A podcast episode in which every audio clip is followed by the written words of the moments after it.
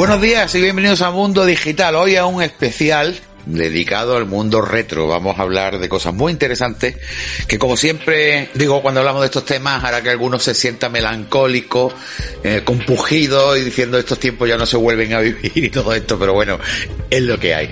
Y la intención es que puedan volver a revivir en algún momento esos instantes que bueno, tanto nos hicieron disfrutar sobre todo aquellos que peinamos canas o como en mi caso no tenemos ya ni canas que peinar. O sea, hay de todo ahí. Por lo tanto hemos cambiado un poquito hoy el equipo del programa porque tenemos dos invitados de la asociación Altair. Digo dos invitados porque el tercero de la asociación lo tenemos perenne con nosotros. Así que voy a empezar presentándoselo. Por un lado tenemos a Morgan, Javier Ortiz. Buenos días, Javier. Hola, ¿qué tal? Buenos días. Te iré llamando Javier o Morgan, da igual. Eh, indistinto. Miembro de la asociación Altair. Efectivamente. Tenemos también a, José Manuel Timonet, espetero para los amigos, también de la misma asociación. Hola José Manuel. Muy buenas, Javier. Tenemos a nuestro Isaías Pérez Rosales, eh, también de Altair, pero bueno, fijo en nuestra en nuestro programa de Mundo Digital. Hola Isaías. Buenos días, buenos días compañero Javier, ¿cómo estáis? Muy bien, bueno, vamos a saludar ahora a José Abril, nuestro realizador del programa, que siempre está ahí, es colaborador además y también es un poco amante de los retro, ¿no? Buenos días, sí, a mí me encanta todo este mundo, que no lo he podido vivir en su totalidad, pero, pero me gusta aprender siempre. Afortunadamente hoy día puedes revivirlo de alguna manera. Sí, señor. Nuestro administrador de sistema, José Pérez Soler. ¿Qué tal, José? Pues muy bien, buenos días, Javier. Aquí preparando el programita, ¿no? Sí. Bueno, también mucho que aportar, porque también te gusta todo este tema del retro. Sí, sí, le he hecho horas. Eh, voy a dejar a, lo más curioso para el final. Así que José, José Juan, Juan Antonio Romero, buena gente. ¿Qué pasa, Javi? Otro de los fijos, pero que bueno, él sí que es un pedazo de friki, eh, pero en todo lo que se refiere al retro y a los juegos y, todo, ¿verdad? Vamos, de toda la vida de tío. pegando, pegando con Ryu a Sagat y a lo que hiciera falta. Vamos, muy y, y, el último, que digo que es el más curioso, porque bueno, él es colaborador permanente del programa, pero estoy aquí con nosotros, eh, Juan Miguel Enamorado, Macías. Ah, hola, Miguel, Javier. Nuestro psicólogo de cabecera. Hay que ver que siempre hay que contar con un psicólogo porque hoy de qué nos vas a hablar. Pues como el tema iba de juegos retro y yo creo que uno de los juegos que todos conocemos es Tetris, pues quiero explicarlo la relación que hay entre Tetris y algunos estudios psicológicos que se han hecho para prevenir ciertos trastornos que luego hablaremos de ellos. O sea, que jugar al Tetris te alivia trastornos.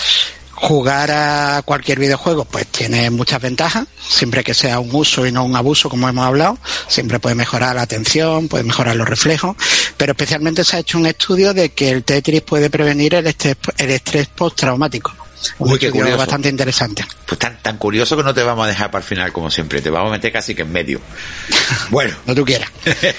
sí, porque yo creo que todo lo que estamos aquí, los, que nos están oyendo, está diciendo, ostras, eh, interesante. Además, porque el Tetris está al alcance de todo el mundo, sino en el móvil, en la tablet, en el ordenador. Totalmente, sigue siendo un juego. ese es tanto sitio.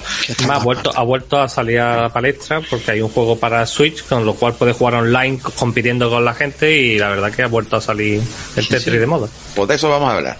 Bueno, yo antes de comenzar quería recordarles algo que ya les dije en los programas anteriores y es que, bueno, por cortesía de NordVPN, que saben que es una VPN, es decir, una red privada virtual que lo que nos dota es de privacidad, de seguridad, eh, bueno, de muchísimas cosas y que cada día se está haciendo más importante el tenerla, sobre todo si trabajas o teletrabajas o estudias y demás, o desde tu casa haces compras o muchísimas cosas. Bueno, si los ya saben lo que es una VPN, tecleen la URL nordvpn.com barra es radio, porque por cortesía de ellos está la promoción de un 68% de descuento, pero además cuatro meses gratuitos. O sea que al final sale tirado. Normalmente las promociones son de tres meses gratuitos. Bueno, pues solo porque pongan el radio o entren en esa URL, repito, nord de nórdico, vpn.com barra radio, pueden aplicar ese código y obtener una VPN que funciona y que voy a hacer vídeos incluso para YouTube para que vean a la caña a la que va y lo segura y protegida que está, que eso es algo importante. Bueno. Y Javier, además también decirte que ese código también es válido para NordPass y para los demás eh, eh productos que eh, tiene la marca, te ofrecen cuatro meses gratuitos. Sí, sí, a diferencia de los tres que le ofrecen a todo el mundo, es decir. No, no, en, en el NordPad no hay tres meses, son dos años, te hacen un descuento, un 60 y tanto yo por es ciento que de descuento. NordVPN ni lo he mirado. Pues- yo, fíjate, me puse NordVPN. Yo como ya tenía la VPN, miré el, el NordPass, ya que hablaste tú de él en otro programa también pasado, y, y al, al introducir el código lo que hacen es regalarte cuatro meses más, te amplían cuatro meses del tirón. Aparte del descuento que ya tienen activo, te ponen cuatro meses. Si no Bueno, pones el fíjate. código, solo te hacen el descuento, no te dan esos cuatro meses. Pues nada, hagamos una cosa, para que no se nos líen mucho, tienen que ir a, a nordvpn.com barra radio y si están muy liados o se les olvida, entran en mundodigital.net que yo pondré por ahí un faldón, un banner, algo para que lo vean y directamente pues ya puedan hacerlo. Eh, y además, eh, con otra ventaja, voy a escribir un articulito para mundodigital.net explicando con detalle ya no en NordVPN, sino en cualquier VPN, qué es lo que hay que buscar. Es decir, cuando nosotros vamos a comprar un coche sabemos lo que queremos, ¿no? Si pues queremos que el coche corra, o que tenga fuerza, o que tenga mucho volumen. Bueno, pues lo mismo pasa con las VPN. Eh, las VPN tienen unas características que hay que mirar antes de comprar. Con lo cual, yo voy a explicar lo que tienen que mirar las VPN en general. Luego ustedes elijan. Yo elegí Nord. Bueno, vamos a, al lío. Vamos a una musiquita que nos va a hacer entrar un poquito en el tema que vamos a tratar dentro de un momento.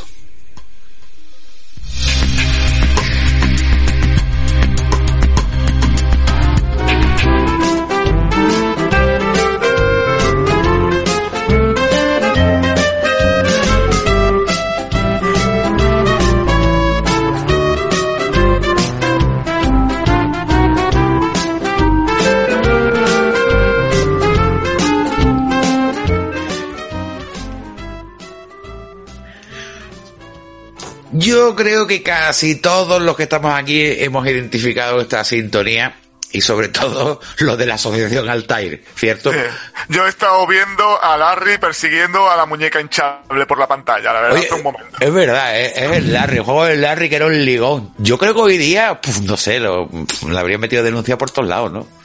Eh, sí, No lo habrían dejado de salir, vamos. Era, para, era para adultos. O sea, su sistema de seguridad para la entrada, sus claves, eran preguntas para adultos de esa época. Por ejemplo, Sí, pero preguntas me refiero que los, los temas que tocaba o cómo trataba los temas ya a lo mejor hoy día eh, habrían, le habrían medio caña no sé cuántas Sí, asociaciones, eh, ¿verdad? Sí, los, o- los objetivos que tenía Larry eran dudosos. De Mira, los mismos, los mismos que tiene mucha gente hoy día, pero que se calla, al fin y al cabo.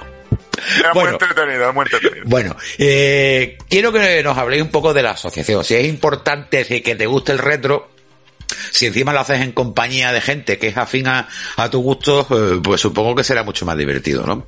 Entonces vosotros formáis parte, tanto Javier, Morgan, como José Manuel, Espetero, o como Isaías, que no sé si Isaías tiene algún mote, algún alias o algo en la tiene, asociación. sí que tiene. Sí Pues no lo dices Pues nunca. hay que decirlo, dilo. Mójate. ¿Cómo, si tú eres cómo? Morgan, aquí tenemos a quién es Isaías. Juan Antonio, que lo deja que lo digamos. ¿Cómo has dicho Isaías? Pequeño nipón. Venga ya. Yo que me gusta la cosa japonesa y tal. Pequeño nipón, No. ¿en serio? Sí, en serio, pues el tema del software japonés y todo eso. Ay, verdad, verdad. Con los MSX en japonés. Eso es. Ah, Es, es un acérrimo, es un acérrimo del MSX, por tanto, de Ah, Japón. pues. Eh, Y yo, sí, lo, sí, y yo sí. lo explico antes de que lo explique él mm, de manera evasiva. Es porque Adelante, adelante. el MSX, sí, Ilústranos, Japón ilústranos, no es nada. Morgan. Simplemente, en la plataforma MSX sin Japón no es nada. Ah, bueno, No, pues ya actualmente es distinto, pero antiguamente No, ahora ahora. Sí. Fuera de Japón era, era muy minoritario, las cosas como son. Sí, pero después pegó un pelotazo y subió. Bueno, vamos al lío. Quiero que me habléis de la asociación. Vosotros tres. Morgan, Espetero y nuestro pequeño nipón. Claro.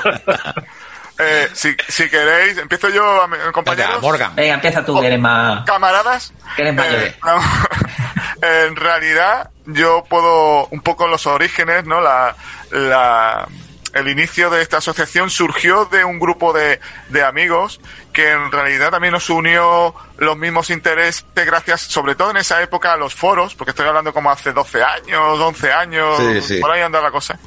Eh, nos reunimos, mm, sobre todo en casa de nuestro, nuestro jefe entregado, no, nuestro maestro, ¿no? De, de escenario, ¿no? Que es eh, José Luis Culture, ¿no? que es Jefe de pista, básicamente, de- porque aquello es una leonera y Sí, sí. En fin, eh, nos reuníamos para ya, pues un montón de gente, pues eso, acercándonos a los 40 peligrosamente. Eh, nos reuníamos para jugar, para hablar eh, de nuestra época friki, como, como nuestro amigo Juan todavía mantiene y nosotros también, en realidad.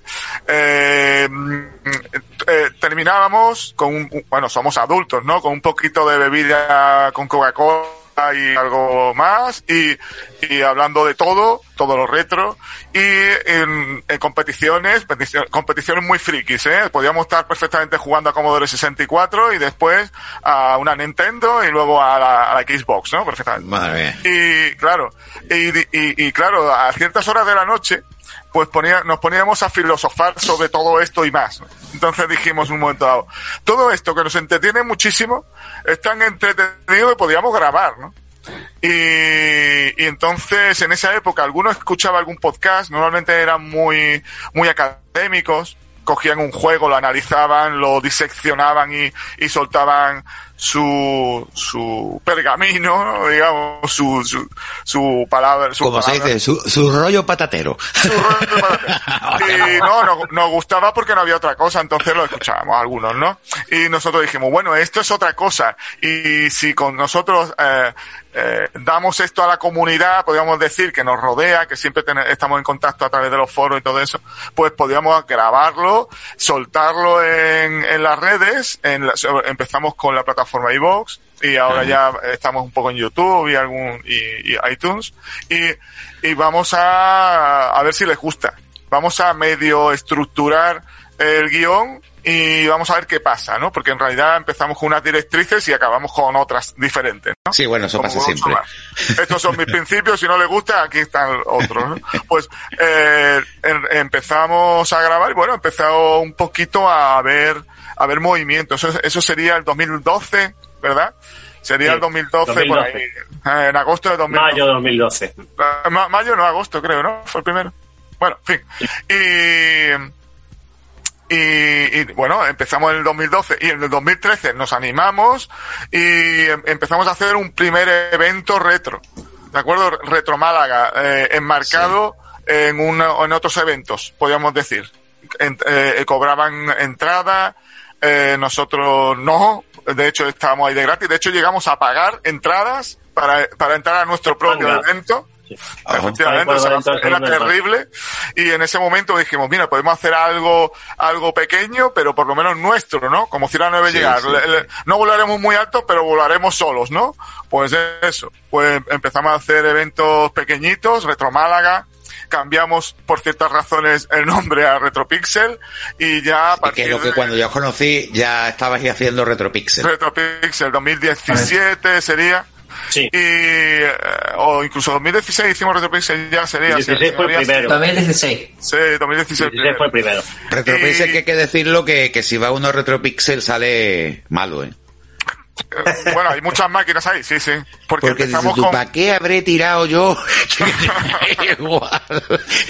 Es decir, hay veces que dices, tu madre mía, tiene que haber Pero eso se guardado. arrepiente, ¿verdad? Sí, eso le pasa a todos. Y yo creo que todos los que están mirando por aquí se arrepienten de haber hecho eso alguna vez.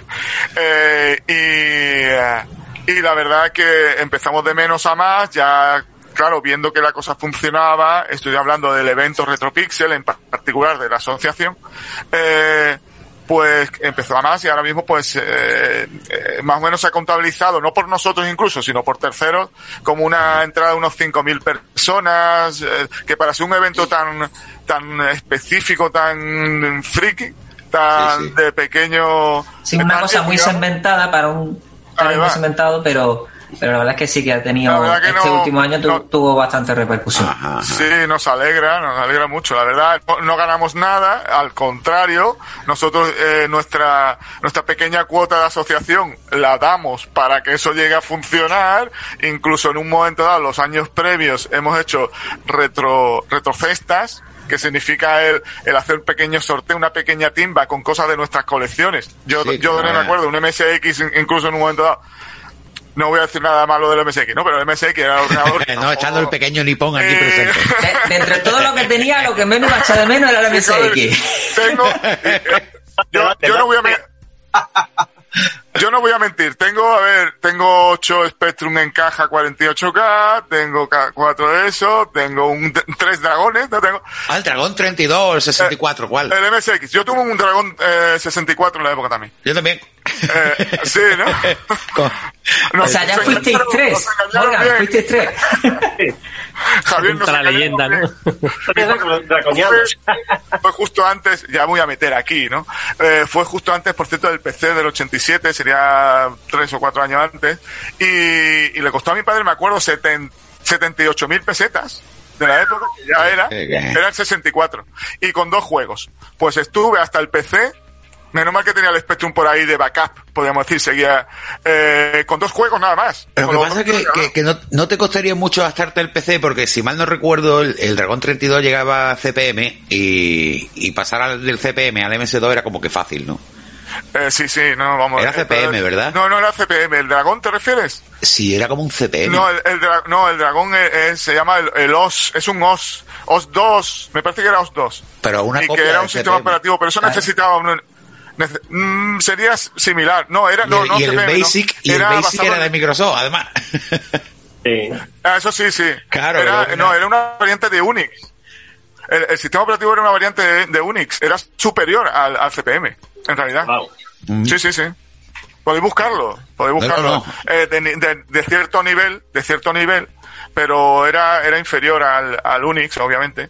Sí. Pero era un tipo de Unix. Sí, sí, Ah. sí, sí. Yo conozco a una persona que lo ha usado, vamos, en su momento. como- Bueno, entonces cuéntame sobre la asociación. Vale, eh, habéis unido y ah, sí, cuéntame... continuamos. que- Sí, ta- también con un objetivo, que si alguno de nuestros oyentes eh, es un aficionado al retro, o tiene su casa llena de cacharros y le encanta, o, o yo qué sé, o quiere Ajá. incluso regalarlo, cederlo, donarlo antes que tirarlo, Claro. Ah. puede contactar con vosotros, ¿no? Entonces que sepa más o menos cómo Claro, como asociación. Claro, como asociación ya tenemos una pequeña infraestructura de arreglo. Yo soy más especial- especializado en Sinclair, en los raritos como Apple II y, ¿En y arreglo? cosas así, el, el, el, TR el TRS, sí. Y, No, bueno, más en coleccionar. Eh, no, no, yo he arreglado, la- le he cambiado la memoria a mi, a mi Apple, Bueno, sí. a mi Apple II, por ejemplo. En mi TRS-80 de modelo 3, que es como un mueblazo gigante, pues ese también le he tenido que solucionar unas cosas. Eh, yo eso, el QL, QL le cambió también memoria. O sea, realmente eh, lo- le, tenemos mantenimiento. ¿no? Nada, te voy Y a es verdad mandar- que nos donan. Nos te donan voy a mandar una no, amiga- no es el fin, Te voy a mandar una amiga 1200 que tengo metido en un armario, Wow. Desa- no desarmado, funciona. pero fu- funcionaba, ¿vale? Para que le haga una puesta a punto, oye. Sí, bueno. claro, eso lo que más que cae son los condensadores, sobre todo. Bueno, no, no, pero, sí funciona. eh, lo que no tengo la fuente. No tengo la fuente de alimentación ni el ratón. la fuente de alimentación.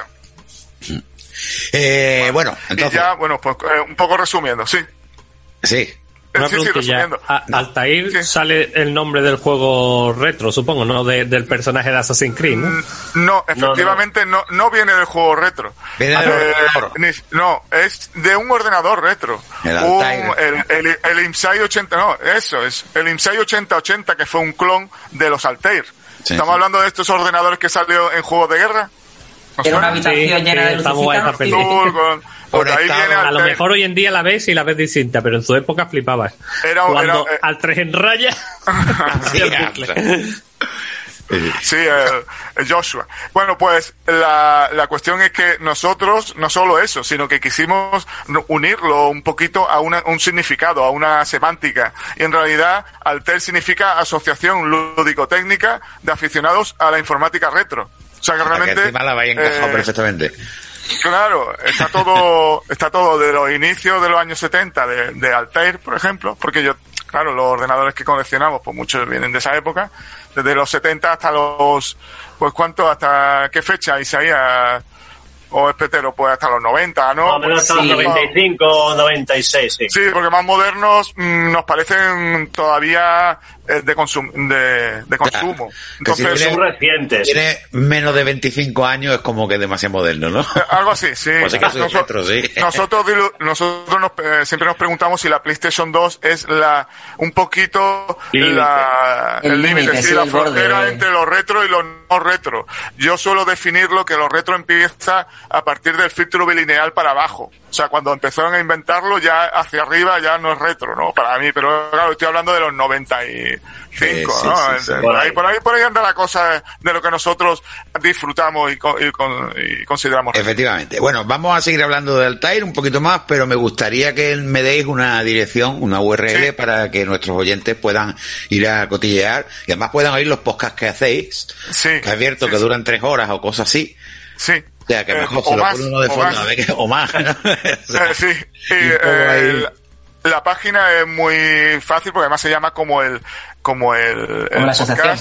Eh, Bueno, también como la asociación, también está como el TAIL, pero desde el pod, es- está del podcast, la página web del podcast, la URL es más, más conocida y lleva muchos años, también desde 2012. Sí, pero enlázalo un poco, porque eh, aparte de la asociación, bueno, pues Sí. nosotros tenemos un podcast eh, que hacemos mensualmente y se llama Retro Entre Amigos. Entonces, pues tenemos por un lado la página web eh, www.altair.es, que es la página de la asociación, donde explica- explicamos un poquito quiénes somos, el- toda la trayectoria que llevamos, los eventos que hemos hecho. Y luego tenemos la página web del, del podcast, que es donde vamos colgando pues todos los meses la, eso, la- las grabaciones, aparte de buscarlo en iVoox, pues, también lo puedes ver ahí en el, en la página web. Aparte hay es- otra, hay otra forma más fácil. bueno, tenemos también YouTube, las redes sociales. Mundodigital.net.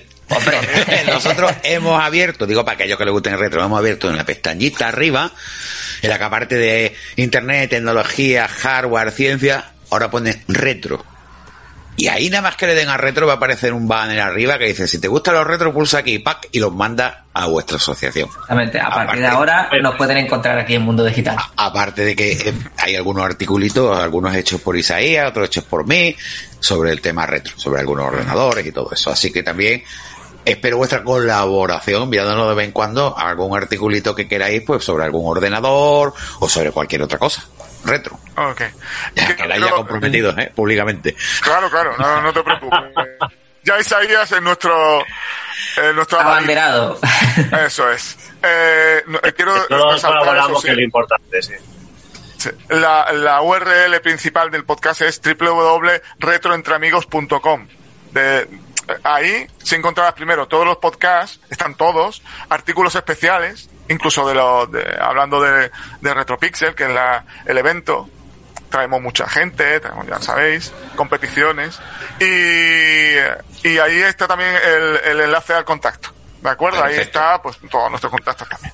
Vale, y ahí está también la agenda de que- actividades para las cosas que hacéis y todo Sí, cuando eso, ¿no? hay, cuando está el evento, lo que pasa es que ya sabéis que este año eh, ha, Sí, ha sí. sido difícil.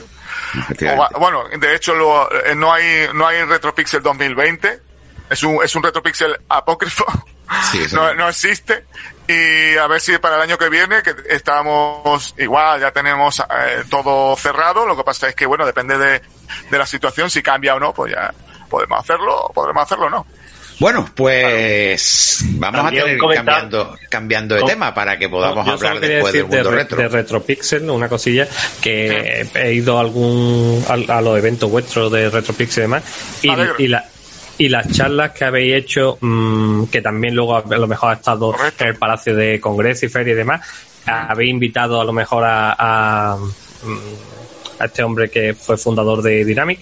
Y, y Ah, sí. me pareció mucho más interesante las charlas allí que en el Palacio de Congreso, que me pareció más tontería y la gente no Claro. valoraba a la persona que tenía al lado con No, el no. conocimiento No, y la experiencia de- claro. de, haber pasado. Y, y quiero deciros que en ese aspecto tendrían que daros más apoyo para la, para la asociación para hacer más cosas en esa Claro, línea.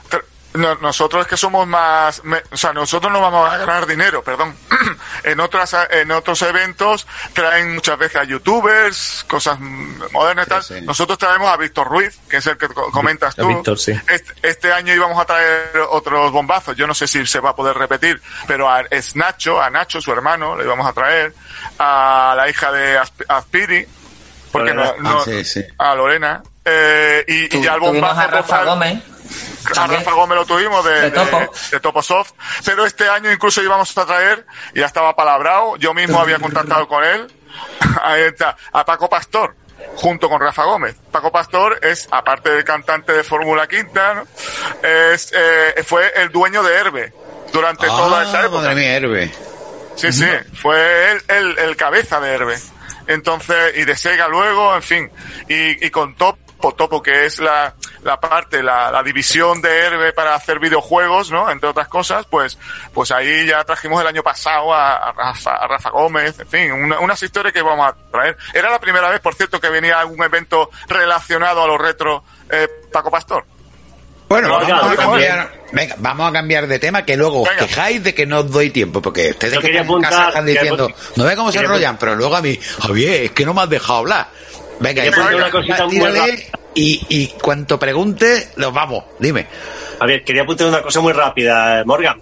También en nuestro canal de YouTube, Red 30 Amigos, eh, por si alguien quiere ver, echar un vistazo muy rápido, hay unos vídeos muy apañados que Spetero hizo de lo que es el resumen de Retopixel, de forma que un poquito de tiempo, eh, en 15 minutos a lo mejor, puedes empaparte hacer de la esencia de lo que es la exposición, el ambiente, la zona de juego. Correcto, Todo Isaías. eso, Spetero está muy bien en esos vídeos. Vale, pues muchas gracias Isaías, como vamos a seguir con el programa, luego ya lo volvemos a repetir.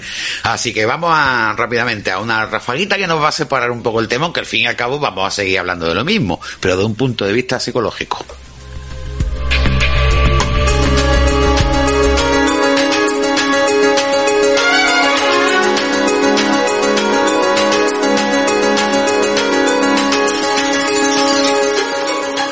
Juan Miguel enamorado, no dirás que no te han puesto una ráfaga súper importante. Una, una ráfaga americana, ¿eh? Como para empezar con una Sí, sí. noticia fuerte.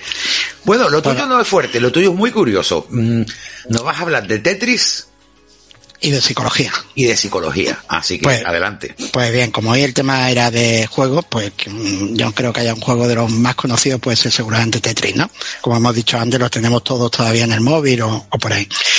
Bueno, pues ¿en qué ayuda el Tetris o, a la psicología? Hay un trastorno que se llama trastorno por estrés postraumático, que suele darse en algunas personas cuando después de sufrir pues una guerra, un accidente de tráfico, es decir, una experiencia donde su vida está en juego y ha, y ha sido una experiencia muy dura, pues durante mucho tiempo o tiempo después empiezan a recordar esa experiencia y a revivirla como si estuviera ocurriendo en ese momento. Yo creo que todos tenemos alguna imagen de alguna película americana donde se ve el típico soldado en la guerra y después cuando vuelve a casa pues explota un globo oye cualquier cosa y, y se le vienen a la cabeza, nos, muestra- nos muestran esas imágenes, ¿no? Y el hombre pues pierde un poco la, la noción de dónde está. Pues eso es el estrés postraumático. Claro, se dieron cuenta que la psicología, pues con la terapia cognitivo-conductual, pues trabaja estos temas, pero mm, alguien intentó investigar a ver si podía haber maneras de, de mejorarlo. El primer estudio que se hizo, por lo menos desde el que yo tengo constancia, es de un estudio que se hizo en accidentes de tráfico donde había menores implicados. Claro, un accidente de tráfico para un menor es una experiencia durísima, sobre todo si hay heridos o hay fallecidos. Bueno, pues se empezaron a prestar, a dar maquinitas de estas que teníamos entonces, de la retro, con Tetris a los niños para que jugaran y no estuvieran pendientes del accidente. Lo que se vio es que esos niños que habían tenido eh, durante unas horas después de- del accidente ese juego, habían superado ese trauma mucho mejor y no les había quedado tantas secuelas, le habían quedado muchas menos. Esas imágenes recurrentes eran mucho menor, el nivel de ansiedad era mucho menor. Claro, y ahí se empezó a investigar. Pues se descubrió que hay una ventana de unas seis horas En aproximadamente. especial con el Tetris. Sí, el Tetris. Eh, ¿Y por qué Tetris? Tetris, eh, a nivel psicológico, ten en cuenta que estamos trabajando con la parte visoespacial. Estamos viendo figuras, toda nuestra área cerebral se está activando y además tenemos la parte motora, tenemos que mover las manos. Estamos fijándonos con la vista, con lo cual es un juego muy completo que si pudiéramos ver una resonancia magnética veríamos que se ilumina todo el cerebro, todo está activo. Claro, po- ¿Qué es lo que hay detrás de esto? ¿Qué se supone la teoría? Pues que tener esa actividad cerebral, que aunque sea un juego es muy complicada o es muy exigente para el cerebro, impide que se formen recuerdos eh, tan traumáticos como cuando no se hace esto. Pues después le han dado una vuelta más de tuerca. Esto se vio, con lo cual mm, a personas que ya no eran accidentes de tráfico, sino de mm, otro tipo de, de cosas, se les recomendó que jugaran a, a Tetris y efectivamente el estrés postraumático era menor. Pero después se ha estudiado, el último estudio que he leído es de Vietnam, donde se ha dicho, bueno, y a personas que no se le hizo este tratamiento en su día, pero que siguen teniendo mm, esos flashbacks, vuelven a recordar ese momento. ¿Qué ocurre si en el momento que lo están recordando, o el laboratorio se le fuerza a recordarlo, se le pide que lo describan, con lo cual vuelven la- las mismas emociones intensas, se les pone a jugar al Tetris durante 20-30 minutos. Pues mm, para hacer un símil es como si tú abres el cajón del recuerdo, que tienes un recuerdo muy traumático, Sí. lo tienes abierto y mientras lo tienes abierto lo que estás haciendo es metiendo otra información. Curiosamente esta información visoespacial que estamos diciendo y motora que tiene todo tu cerebro entretenido y cuando cierras ese cajón de la memoria ese recuerdo se ha modificado y se ha modificado a mejor. Es decir, no crea ya tanta eh, tanto, Tanto malestar trauma, ¿no? en la- exactamente. El número de, de flashbacks, de repeticiones de estas imágenes caen en porcentajes verdaderamente exagerados, ¿no? Increíble. Con lo cual es una cosa muy curiosa de cómo utilizar eh, un juego tan simple como es Tetris, pero está complicado para nuestro con lo, cerebro. con lo que se ha criticado, ¿verdad? No digo el Tetris, sino el hecho de jugar. Que siempre, sobre todo, ya no tanto ahora, en la que existe el eSport, y algunos padres lo que ven en el niño jugando ya no es, Es un el futuro, ya. sino un filón para él. Si el niño sigue jugando, a ver si te hace jugador de eSport y, y, y me hace rico a mi camino. Sí, sí, yo lo Oye, estoy intentando es la, con- es la triste realidad, ¿eh? Yo lo estoy intentando con el mío, pero todavía no lo ha conseguido. Tú ves como conozco gente así, si es que ahí tenéis un ejemplo. Bueno, Sí, tú sí, ya no. has jugado- has ya en campeonato grande, Sí, ¿no? sí, ha estado ahí con esto de, de los coches, la Fórmula 1, lo Bueno, pero tú eres psicólogo y tú has dicho que bueno, pero hay muchísima gente que ha estado pensando durante muchos años que eso era malo. Yo Bueno, creo yo- los que estamos aquí, que tanto Javier Ortiz como Isaías, como José Manuel, o sea, tanto Morgan como Espetero como el pequeño Lipón, eh, han jugado un montón, y incluso Juan Miguel, eh, Juan Antonio Romero. Y yo veo muy sanitos y muy bien, ¿no? Yo, yo jugué, como decía antes, con mi primer ordenador más que con, con consola, Claro. con el primer 286, el juego de los marcianitos, el Invader. Yo no sé cuántas horas se le ha dedicado a eso, ¿no? Lo que Eh, pasa es que es muy fácil relacionar cualquier eh, caso traumático con algo que no te gusta. Por ejemplo, socialmente nunca se ha dicho cuando hay, yo que sé, alguien se ha, han matado a alguien o algo. Dice, eso fue porque jugaba al fútbol. Pero sí se ha dicho, eso es porque jugaba a videojuegos. Pero Sí, es porque parece como si hubiera una sé. barrera. Claro, acordado del asesino de la katana, Claro. Eh, es- que le echaban la culpa al juego. Pero es que, eh, ya si puedo meter, yo recuerdo en el- los años 90 y medios, por ahí, que eh, hicimos un club de rock de la universidad, todavía en elegido. También somos roleros, ¿eh? Claro, y el, el tema de, el tema de rol era una cosa similar. Era algo nuevo, un juego, algo que solo era del ámbito del- de los hijos, de los niños, desconocido para los padres, por tanto algo peligroso si era algo nuevo que no era la peonza. El niño está jugando algo raro, algo con monstruo, algo Claro. satánico. ¿sabes? Esto está guay. Mira, Yo este- esta anécdota es muy graciosa porque mi, mi- mi amigo, lo de cuando pasó lo de que a un hombre le cortaron el, el la katana, no supuestamente rolero, que en realidad son enfermos mentales porque para hacer Claro. eso lo que tiene que estar mal, ¿vale? Me acuerdo que la, la madre de mi amigo, que en Gloria esté, cuando, como nosotros éramos todos roleros y jugábamos a rol, cuando llegó, y la mujer era muy cristiana y demás, cuando llegó mi amigo y se puso del instituto y se sentó, empezó a echarle agua bendita y decir que el demonio sale de tu cuerpo", porque la mujer, claro, decía, este, este, este es de los, de los mismos, tío. Estuvo muy gracioso, pero contaba, me meaba. Bueno, el Vale, tema, ¿tú crees el tema que- de los juegos Sí, no, es, no es malo. Te Sí, iba a preguntar, es que creo que lo que vas a decir tú. Yo te iba a preguntar si realmente es un juego o una actividad, ya no me voy solamente al juego, al videojuego, una actividad violenta puede convertir a alguien en violento, o es que ese ya era violento y todavía no lo sabía, o, eh, Evidentemente no hay ninguna ningún estudio que demuestre que, que un juego violento convierte violenta a la gente, ¿no? Igual que ningún juego como el FIFA hace futbolista a todos los que están jugando detrás de la pantalla. Lo que ocurre es que cualquier cosa a la que dediquemos muchísimo tiempo y dejemos de hacer un uso y hagamos un abuso, ahí sí empiezan los problemas. Es decir, cualquier persona mm, sin que tenga ningún problema mental, que le dedique muchísimo tiempo a una sola cosa, en este caso los videojuegos, empieza a desatender otras parcelas de su vida. Vale, pero eso como todo. Exactamente, pero eso es como todo. Estamos hablando de esto, pero podríamos hablar de cualquier otra cosa que se haga un abuso de ella. Pero en principio los videojuegos no tienen por qué ser malos, sino todo lo contrario. En los niños está demostrado que aumenta la atención, la capacidad de concentración, las capacidades visoespaciales que estábamos diciendo, la previsión y la planificación. Es decir, los juegos son maravillosos siempre que se haga un uso correcto de ellos. Pero, pero Oye, ya se Juan sabe. Miguel, y, y lo- los juegos de brain training que están indicados para personas mayores, ¿cómo ves tú que les puede afectar para que, o sea, o, o ayudar o potenciar a esta gente mayor, a, a tercera edad, para que estimulen un poquito más sus capacidades de, de reacción y de, y Tú, tú lo estás describiendo perfectamente. Cualquier juego o cualquier actividad que te haga estimular el cerebro, que te haga pensar, que te haga hacer, enfrentarte a un reto psicológico, te va a venir bien. Ahora, que haya una correlación entre que utilices ese juego y una persona de cierta edad mejore mucho, posiblemente no. Pero si haces esa actividad, igual que leer, igual que escribir, eh, te va a venir muy bien. Cualquier actividad psicológica te va a venir muy bien y si la tienes en una herramienta digital y tienes fácil acceso y le puedes dedicar muchas horas, pues bienvenida sea. Y otra cosita, con el tema de los juegos también. Eh, el hecho de que sean juegos, digo por precauciones para los padres de cara a los niños, el hecho de que sean juegos que tienen muchos flashes rápido y todo eso, eh, hay que hacerlos al principio hasta que se ve si el niño reacciona bien con prudencia, ¿no? Sí, hay ciertos estudios que algunos tipos de epilepsia reaccionan a las imágenes cambiantes y a muchos colores. De hecho, hay personas que le han dado ataques epilépticos, niños y adultos, ¿no? Sí, sí, con, sí. con estos juegos. El tema de los menores, en este caso, lo que hay que tener son juegos que vengan acordes a su edad.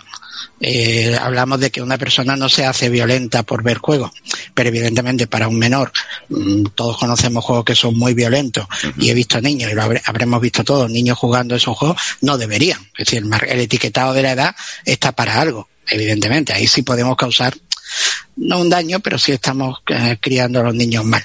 Debemos de, de darle los juegos adecuados a su edad. con una evolución a destiempo, ¿no?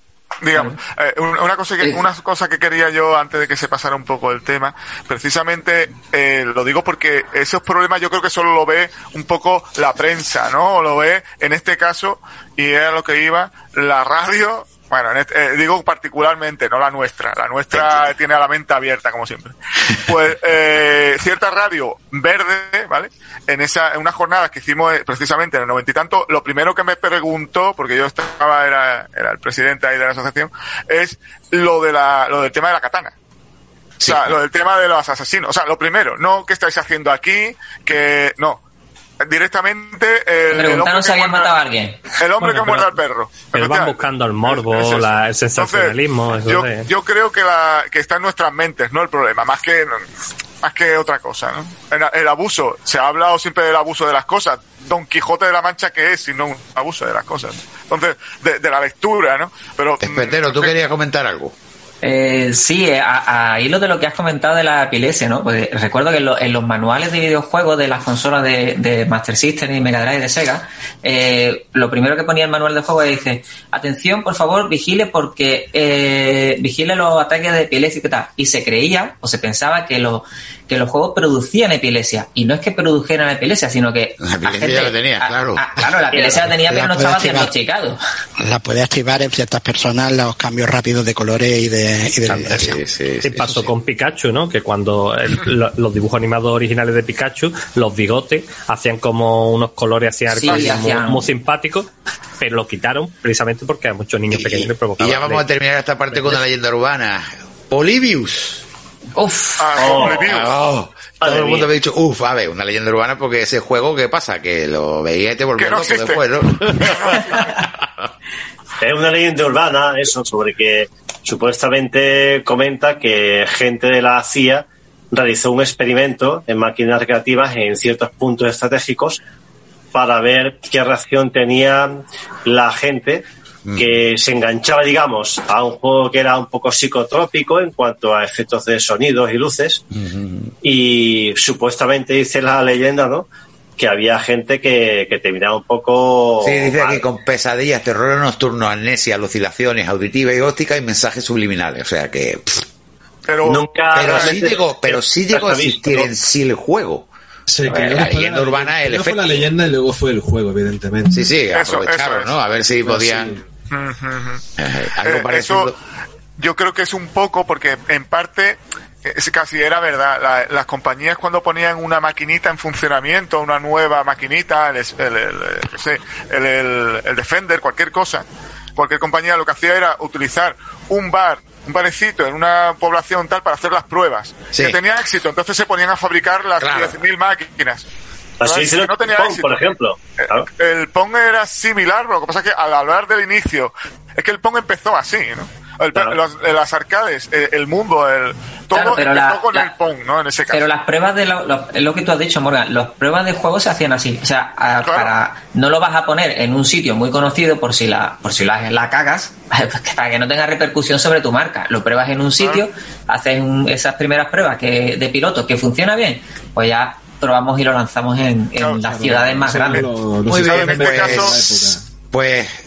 ¿Cómo, ¿cómo nos comemos el tiempo? Es que cortito se va a hacer Sí. el programa así. No. Yo- yo Ya tengo una preguntilla pasa para Juan Miguel. es- Venga, adelante y cambiamos de tema, que si no luego nos da Facilita, por favor. Facilita, facilita. Facilita. Venga. Eh, es que me, me ha interesado muchísimo el tema. ¿eh? Eh, ¿En qué año empezaron a usar el- las maquinitas de Tetris para hacer las pruebas hechas con, lo- con los niños del, para lo del postraumático? Pues no sé exactamente la fecha, pero estos estudios primeros tienen muchísimos años. Esto, es más, yo estoy casi seguro de que eso no nos lo pondrán en ningún libro, que habría un accidente y por entretener a un niño le darían una maquinita, el policía de turno, vieron que aquello funcionaba y a partir de ahí empezarían a hacerlo, ¿no? Sí. Claro, le No dieron una. Game Boy. Exactamente, le dieron la Game Boy, el niño Claro, se entretuvo y fue mejor. Claro, y luego has comentado que, que- que se han hecho pruebas que de ponerle el juego cuando la persona a- posteriormente cuando cuando tenía esa ese sueño recurrente o esa, esos recuerdos y dice bueno si le, le damos el juego para sustituir un poco los los los recuerdos un poquito más recordado al perro al experimento del perro de Pavlov Oye. porque lo que hace es asociar un un, un estímulo bueno con, con algo malo para eliminar el, el- lo malo, ¿no? Bueno, no, No dejamos de ser animales. En el cerebro todo está relacionado, ¿no? Es otro principio el que, el que premia ahí, el que prima ahí, que, que no es exactamente ese de la asociación, ¿no? Simplemente que cuando tú tienes una re experimentas, reexperimentas una vivencia, eh, tienes la parte visual muy viva. Es decir, estás viendo en tu cerebro ese accidente o, o esa situación. Ah, Lo vale. que hacemos con esto es uti- ut- utilizar a la vez, o sea, saturar esa imagen que tú estás teniendo con algo como Tetris que te obliga no solamente a ver, sino a interactuar rápidamente. Y entonces, una especie de machacar la información, de borrar la información. Ajá. Si fuera un disco de tres y medio, lo estaríamos borrando. Muy bien, Juan Miguel, la verdad que el tema es muy interesante. Creo que te vamos a tener que dejar hablar más veces en Mundo Digital porque últimamente Gracias. te tenemos muy calladito. Un detalle. y bueno, vamos, vamos a cambiar de tema. Vamos a contar una historia con muchas luces y muchas sombras. Porque nuestros compañeros de Altair nos traen la historia de Atari. Así que vamos a prepararla y estamos con ustedes en un momento.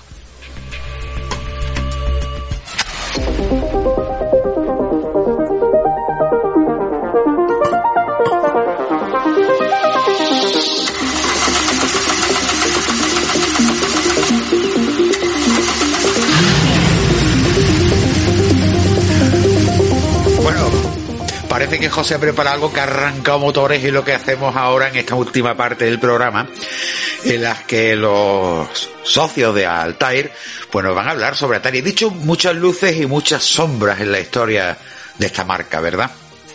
Por supuesto, la, marca que está todo ligada a una persona, un personaje que se, bueno, un personaje, una gran persona, se llama Don- eh, Nolan Bushnell, ¿no? El señor Bushnell que fue ingeniero, fue inventor, ¿no? Fue es una persona con una cabeza muy inquieta. De hecho, eh, estando en la, en la escuela, en la escuela no, en, el- en la universidad ya, uno de sus de sus ensayos en el primer año era hablaba de que eh, él toda toda persona inteligente digamos podría llegar al 80% de su de, de la excelencia digamos en cualquier disciplina en tres años y eso significa que eh, para ese ese 20% o sea, el, El el- 10, el pequeño 10%. por ciento que- el 10%, el pequeño por ciento que quedaba, eso le, le duraba ya el resto de su vida, por tanto no merecía la pena. Tenía que cambiar cada tres años de tema, ¿no? Entonces una persona bastante especial, un, un poco un, un Steve Jobs, ¿no? De esa época. De hecho, Vale. trabajó, trabajó Eso- para él. eso te iba a decir. Jobs.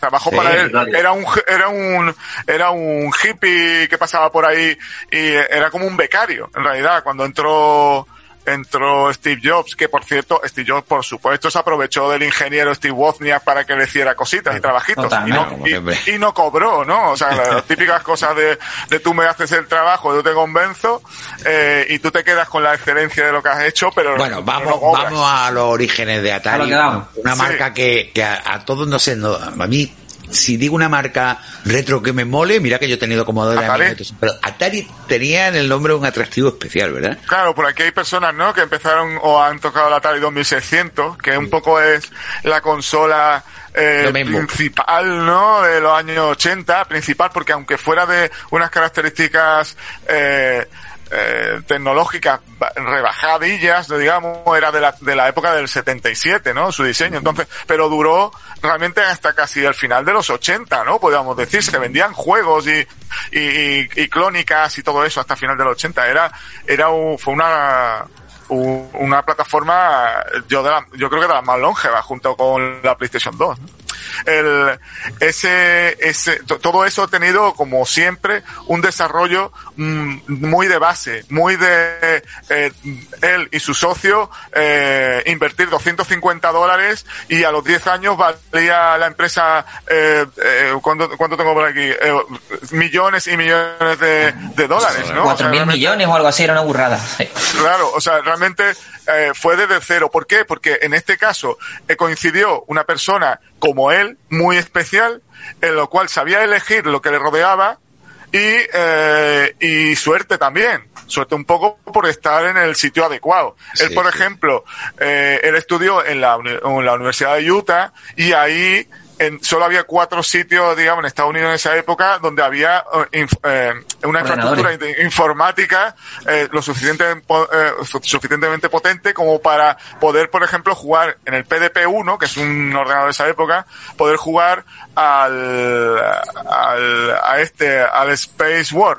Space War, eh, no sé si lo habéis jugado alguna vez, empecé, es de los primigenios también, eh, una navecita que, que se pelea contra otra y hay una gravedad, digamos, va Ah, sí, en la sí, cual, sí, en la cual, eh, ¿verdad? En la cual va cayendo y tú tienes que eh, matar a la otra. Eso lo, lo hacían en la PDP con una, una máquina de, de más de 100 mil dólares y, y con un- una pantalla, por cierto, eh, que era como un, os- un osciloscopio, era vectorial, estilo Vectrex. Y, y era una infraestructura muy cara. Él flipaba con eso, no podía acceder a eso.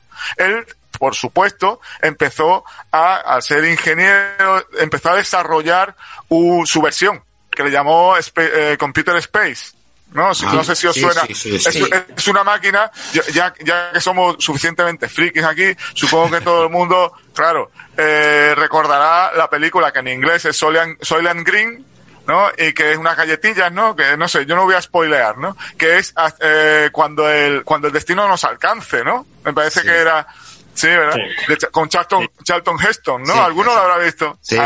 Y en, en- en los ricos, estaban los ricos y los pobres, ¿no? Los ricos tenían una, una de estas máquinas, ¿no? O sea que es eh, de la época, en el 73 la película, por tanto, hace ya, ya uno, unos poquitos de años, ¿no? Pues era, y daba una caché, ¿no? Era, ese era, fue la primera máquina. De hecho, él, eh, para, para sacar perras, digamos, en la época universitaria, que ahí, ahí empezó, digamos, él a, a, a ver su camino, eh, él, él vendí, él tuvo que sacar dinero de unas ferias, en una feria, un feriante, se convirtió en feriante y sabía, aprendió a vender eso de tirar una bola y hacer caer unas latas y tal, y, y él empezó a darle, ¿cómo puedo ganar dinero con algo parecido, no? Ya estamos pareciendo, se está pareciendo un poco al Pong, ¿no? Ves, ves por ahí, ¿no? Sí, sí, La, sí. la Claro. cabeza ya suya daba vueltas, pero su, su fin no era ese. Su fin era hacer un clon del Space War que estaba en el PDP, pero más barato y venderlo él.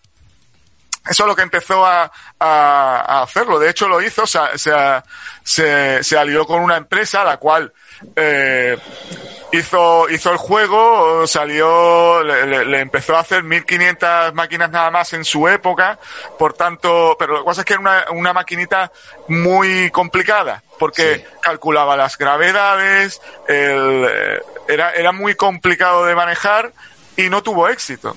No se vendió. Engañó, digamos, a esta gente, entre comillas, ¿no? Con su proyecto y él seguía R que R con, el- con ese Space War que quería hacer a su manera y tal, y lo hizo, hizo, hizo. Lo que pasa es que en el momento en que empezó a, a hacer ya eh, digamos, su, su marca, su Atari, que por cierto, or- originalmente se llamaba. Cicigui. Ah, ahí está, un, un, un nombre bastante, eh, eh, Sei- Seisigi, Seisigi sería, que es, Lo que pasa es que ya estaba cogido el nombre estaba cogido el nombre, sí. y, Eh, pues, y al final lo cambiaron. eh, lo cambió por Atari. Bueno, Atari el- es como el- un, ja- un jaque mate, digamos, del Go. No sé si sabéis el Sí. juego del Go. Ahí va.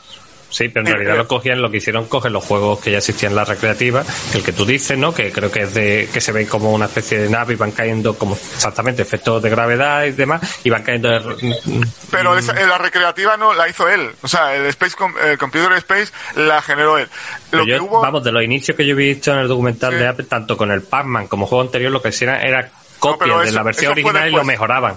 eh, no, el- no. mm, la mejora del Pac-Man ya no lo hicieron ellos. O sea, no hizo, Ah. no fue, no fue No, eso, eso fue posterior. Compañía. posterior fue, hicieron mis Pa- eh, Pac-Man, perdona. sí. Eso Eso es, es. fue otra Y la- compañía. las mejoras fueron posteriores porque lo que hicieron fueron, eh, de- mm, como lo llevaron a juicio, al final llegaron a un acuerdo y dijeron, vale, vamos a vender el Miss Pac-Man como una mejora del, como un kit de mejora del Pac-Man.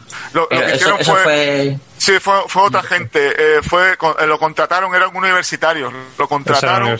precisamente dijeron, o, o le demandamos o lo ponemos y le contratamos. Creo que le pagaron 50 mil dólares de la época y lo pusieron a hacer sus máquinas. Y con derechos, ahí hubo un, un problema de derechos de, de todo, ¿no? Porque re- realmente Pac-Man ya sabéis que es japonés, ¿no? No, pero bueno, vamos a seguir un poquito con el, Con la el- historia. con la historia de Atari, ¿no? Eh, y, y sobre todo, pues eso, ya en, en esos inicios eh, empezó a, a hacer una pequeña empresa, ¿no? Una empresa en realidad un poquito de, de, la nada, ¿no? Era, él era un vendedor, en realidad, ¿no? Y lo que vendía era sobre todo mucha imagen. Por ejemplo, eh, contrató su primera secretaria, que fue su primer, su primer Era su niñera, empleado, la niñera de la era casa. Su niñera, era su niñera, sí. Pues la pusieron en la, en la centralita. de Claro, telefonista. ha- hacía lo- el intento, o sea, eh, le hacía esperar a los supuestos clientes, como si eso fuera una gran empresa en la cual estaban muy ocupados, o sea, hacía, hacía esas perrerías. de- Hacían buen marketing, ¿no? un buen marketing, bueno. De hecho, Era, la- era un buen vende humo. la, la, la maquinita Computer Space, es- él la diseñó en barro originalmente y la hizo sexy. No sé si la habéis visto alguna vez No, la no, maquinita. no. es, es muy Muy redondita, curiosa. Muy curiosa. Eh, eh, ¿no? está muy chula, es muy curiosa, eh, eh, porque tiene una cabeza muy redondeada, como si fuera el típico alien que hemos visto, Sí. eh, que, que nos imaginamos todos, y luego un cuerpo hacia abajo así, un poquito recto. Forma de guitarra, podríamos decir, ¿no? Pero, Sí, pero al revés, Sí, Eh, sí, sí, de guitarra, efectivamente, un poquito pero con curva, vamos, que es lo que... Con curvita, sí, sí. Claro, Ya, atrayente. Es- está en la película de, en blanco, si no me equivoco, en, en la película de Charlton Heston. Y, y bueno, pues en principio pues empezó con eso, con, eh, ter- terminó a los 10 años valiendo 2.000 millones, digamos, de, de dólares. La empresa empezó con, con ese, en ese pequeño, eh, primero de 100 metros, luego 200, tiró paredes, eh, 400 metros, empezaron, empezó a, a crecer, ¿no? A partir de, de, de muy poco, ¿no? El primer trabajador, lo que hemos dicho, que era la recepcionista, que también a veces montaba cosas, aparatos electrónicos, o sea, ahí servía de todo, ¿eh? La persona que Sí, se supone sí. que Eh, es, es como una, una típica película americana de haber salido de la nada, ¿no? Como la típica Sí, caja De, de madera de, del Apple I, ¿no? Tenía, eh, en lo- el segundo que contrataron, que ese fue realmente el punto clave de Atari, se llamaba Al Acorn, que era un compañero suyo de un sitio que había trabajado, en fin. Eh, ese era un ingeniero, era, lo puso, lo- eh, y, y, em, y lo puso, digamos, a trabajar pues como ingeniero. Él quería dirigir más que otra cosa ya, y este hombre pues de- para que le desarrollara cosas, para que empezara un poquito a, mm, a, a- a- tomar contacto con la industria de, de la maquinita, del arcade, ¿vale? A él le puso un, un trabajo, el cual era mentira. Le dijo que General Electric le había pedido un encargo de una máquina, era mentira, no había, General Electric no, no había llamado a ellos, ¿no? Una máquina de una especie como de eso, con unas paletas, un- una puntuación, una pelota, y ahora tú le, di- le dio unas pequeñas, unos, unos pequeños datos. Unas ¿no? Como directrices. que- unas directrices de, De- que rebote, algo así como, era como un squash, no era más bien como un, un- como un frontón. Sí. ¿no? Frontón, Tú sí. rebota, tal. Pero el, el, el amigo Al, pues lo que hizo fue mejorarlo. De hecho, el gran, el kit de la cuestión del Pong es que dependiendo de dónde da en la paleta, de tamaño de una pulgada, ¿no? Eh, rebotaba mm, de manera el ángulo. y rebotaba también en las paredes, lo que Claro, daba juego. Eh, en la a versión original de Pong, la pelota siempre rebotaba de la misma forma. Y él lo que, lo que le modificó fue eso, que dependiendo de en qué zona, ángulo, si estaba en el centro, Sí, el ángulo arriba o abajo, distinto. pues le, le metía un ángulo distinto. Se Y aplicó un poquito de física, entre comillas. Claro. Sí, eh, aparte que de no- eso, las sí, dos paletas no fueron partidos muy estáticos. Eh, yo tengo que decir una cosa. ¿Qué? Yo probé la máquina de Pong El Pong. cuando salió. Ajá. Wow. Sí, claro, yo era, na- era enano, o sea, mm, yo podía tener cinco años. ¿Y tú ahora con 15 años que tienes ahora? ¿Cómo es posible? Sí, ahora fíjate tú. Probaste la máquina que era un cuadrado. Sí, señor, cuando salió. Cuando Sí. salió. Y la flipaba uno en colores y eso que las máquinas eran blanco y negro, pero bueno, en fin. Bueno, pues que sepáis que nos queda ya tres minutos y algo. ¿eh? Lo digo, lo digo, termino rápidamente, sobre todo en el momento del Handicap Tavern, ¿no? La taberna de Handicap, que es lo del tema de tan controvertido de las monedas, ¿no? Sí. Eh, este hombre, a- al final, pues claro, ¿qué pasó? Que tuvo que comerse sus ideas de hacer un juego tan complejo como el Space War o su versión que se llama el Computer Space, que tenía hasta, un- hasta unas instrucciones que era la que no tuvo éxito, esa redonde- redondeada y sexy, ¿no? Sí, sí, y sí. tuvo que caer, claro, eh, esa gente, mm, la gente que jugaba realmente, la gente, el pueblo, no quiere jugar cosas complejas, quiere con- jugar cosas sencillas, ¿no? Y lo comprobó porque una de, mm, para probar esta maquinita, lo puso encima de un barril, en una taberna que había por ahí de un amigo, que, que la, Sí, sí, que lo puso en plan. y lo- puso y en un momento dado está- dice la leyenda de que a los dos días le llamó que esto se había roto y, el- la rotura era de Sí. que se había llenado pero no es así en realidad Y además enfadado no pero en realidad no es no es no pasó eso. En realidad pasó a las dos semanas y la persona el de la taberna lo llamó pero tranquilo no amable no no nada. Sí, sí, Eh, a ver si vienes a claro en A el sacar la momento- moneda que aquí no cabe ni una mano. Claro, en el momento en que eh, eh, se metía las monedas en los bolsillos y tal, llamó al, al amigo Bushnell, ¿no? Que era el empresario, el que tiene el coco para enviarlo a, a a la- a la luna, ¿no? La empresa, ¿no? Es que eso te- tiene que haber siempre esas dos. Bueno, la, dos la cosa, la cosa es que habría tanto que contar Atari y, y ya es que no tenemos tiempo, pero sí, Sí, me gustaría sí. decir al final ahí- que Atari como marca y cómo ha acabado. Atari ha acabado pues, siendo una marca que ahora quiere hacer hoteles, en Atari Casino. Porque la marca es otra sigue- cosa, ya no tiene que ver Sigue con la existiendo, pero no tiene, salvo algunas licencias todavía algunos juegos que manejan ellos. Pero eso creo que podemos Mm, claro. dejarlo para el próximo especial de, Así.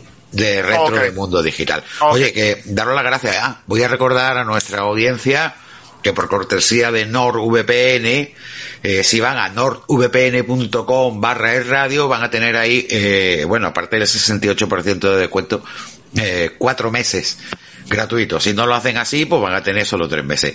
Para que no se líen escribiéndolo en la URL, se van a mundodigital.net, que yo ya pondré por ahí faldones, cartelones o lo que sea, para que le den clic y les lleve directamente. Y si quieren saber lo que es una VPN, voy a intentar escribir eh, un articulito y haré un vídeo para YouTube para explicarle a fondo por qué en determinadas situaciones es importante pues tener una buena VPN instalada en tu casa o en tu oficina o donde quieras que estés. Y darle las gracias a, a José Manuel, darle las gracias a Javier, darle las gracias a José Pérez que está más callado que nada hoy, a Juan Miguel Enamorado que nos ha traído un tema muy curioso, a Isaías como siempre, Juan Antonio Romero y bueno, también a José Abril. A ti, José. Javier. Eh, nos vemos la semana que viene, como siempre aquí en Mundo Digital, ya con la versión habitual de Mundo Digital, pero las de retro se van a repetir por lo menos una vez al mes. Así que hasta la semana que viene. Adiós. Hasta luego. Adiós.